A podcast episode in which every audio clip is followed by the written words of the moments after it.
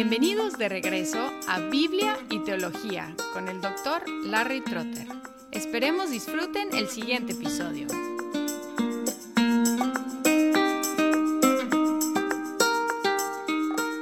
He concluido muchas veces que la Iglesia sería la organización más atractiva del planeta si los cristianos actuáramos como cristianos. En el último episodio aprendimos acerca del fruto del Espíritu y ahora vamos a ver algunas maneras concretas de vivir el fruto del Espíritu, sobre todo en nuestras relaciones los unos con los otros, es decir, cómo vivir como cristianos, para hacer que la iglesia sea un pedazo del cielo en la tierra. La primera manifestación del fruto del Espíritu en nuestras relaciones se encuentra en los versículos 1 al 5 de capítulo 6 de Gálatas que dicen así. Hermanos, aun si alguno es sorprendido en alguna falta, vosotros que sois espirituales, restauradlo en un espíritu de mansedumbre, mirándote a ti mismo, no sea que tú también seas tentado.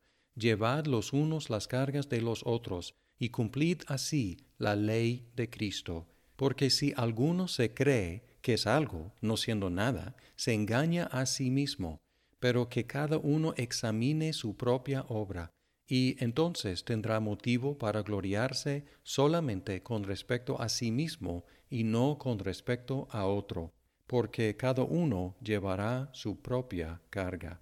La primera aplicación del fruto del Espíritu es cuando un cristiano cae en un pecado.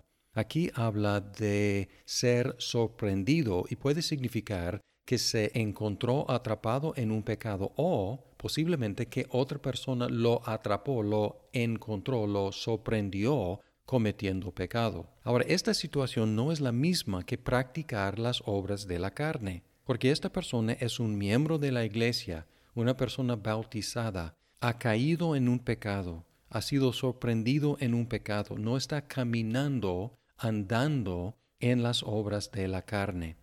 Y aquí los que son espirituales deben dirigirse a este hermano o esta hermana. Hermanos, aun si alguno es sorprendido en alguna falta, vosotros que sois espirituales, ¿quiénes son los espirituales?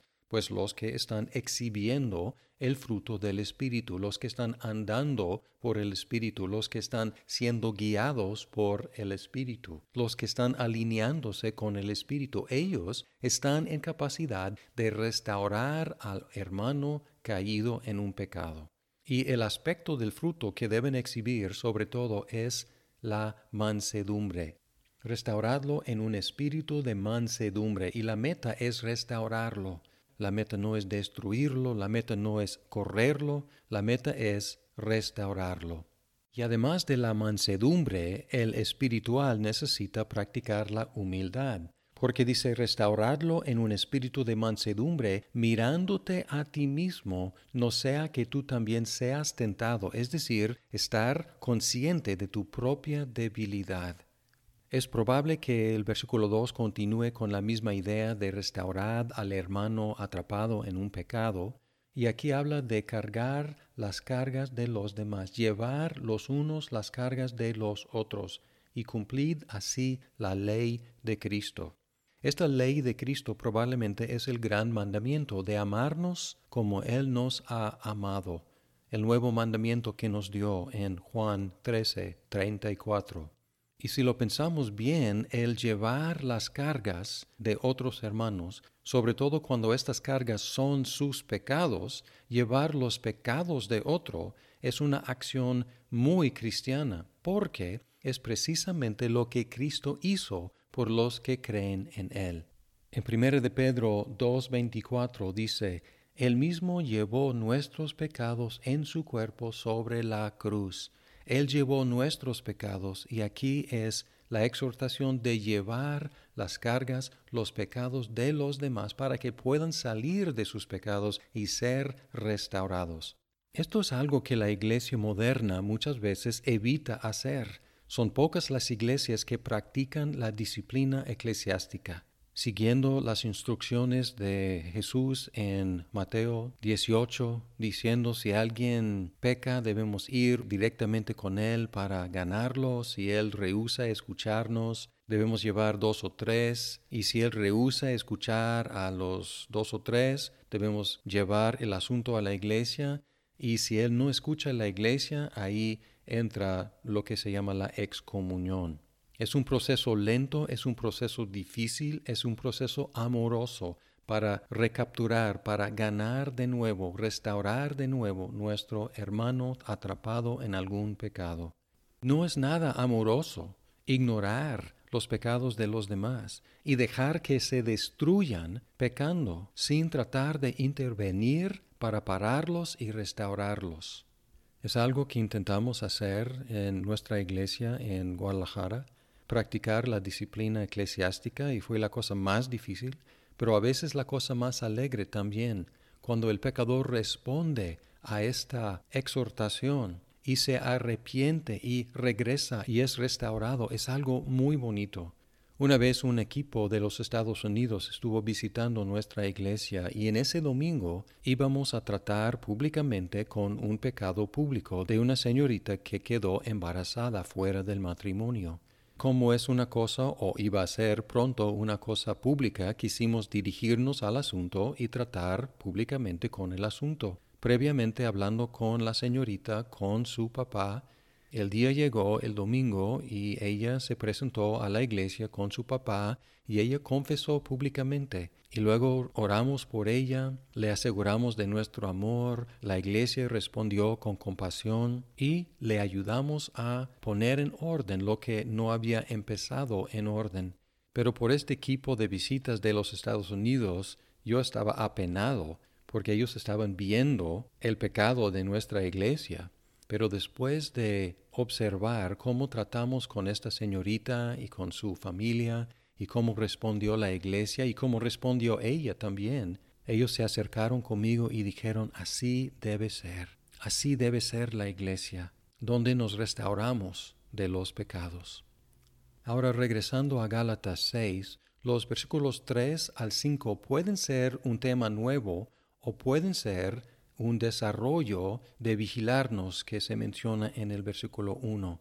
Porque aquí dice, porque si alguno se cree que es algo, no siendo nada, se engaña a sí mismo. Pero que cada uno examine su propia obra y entonces tendrá motivo para gloriarse solamente con respecto a sí mismo y no con respecto a otro. En muchas ocasiones en las cartas de Pablo, Dios advierte contra una autoimagen demasiado alta. Romanos 12:3, 1 de Corintios 3, 18, 8, 2, 10, 12 y 14, 37. Tenemos que resistir dos tendencias, la tendencia de distanciarnos de los pecados de los demás, considerándonos superiores a ellos, también tenemos que resistir la tendencia de tomar crédito por nuestros éxitos y considerarnos superiores a lo que realmente somos. Aquí dice, tenemos que examinarnos a nosotros mismos para gloriarnos no en lo que otros han hecho, porque tenemos una tendencia de identificarnos con los éxitos de otros como si fueran los nuestros y tenemos una tendencia de distanciarnos de los fracasos de los demás, considerándonos superiores. Esto se ve muy claramente cuando tenemos un equipo deportivo. Cuando ganan, decimos nosotros ganamos. Y cuando pierden, decimos ellos perdieron. Nosotros no perdimos, nosotros solamente ganamos, pero ellos perdieron. Tenemos que identificarnos con nuestros hermanos en sus faltas para decir nosotros perdimos y lamentar esta pérdida que es de la iglesia. Cuando alguien en la iglesia pierde, nosotros perdemos y tenemos que apoyarnos para superar esta pérdida, esta caída y salir adelante juntos, no considerándonos superiores, sino identificándonos con ellos. El versículo 5 es un poco curioso porque parece ser lo opuesto al versículo 2. En el 2 dice llevar los unos las cargas de los otros. Y en el versículo 5 dice porque cada uno llevará su propia carga. Ahora la palabra en griego carga es diferente en estos dos versículos, pero esto no nos ayuda mucho porque son básicamente sinónimos, pero el contexto nos ayuda. La idea es diferente. En el 2 debemos llevar las cargas, probablemente los pecados de los demás, y así ayudarlos a salir adelante.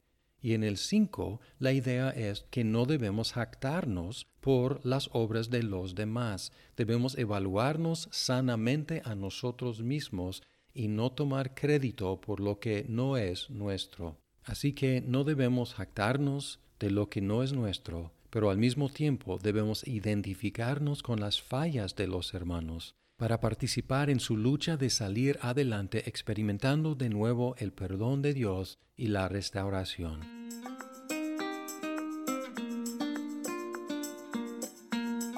Muchas gracias por escuchar este episodio. Si estás disfrutando Biblia y teología, por favor compártelo con tus amigos. Hasta pronto.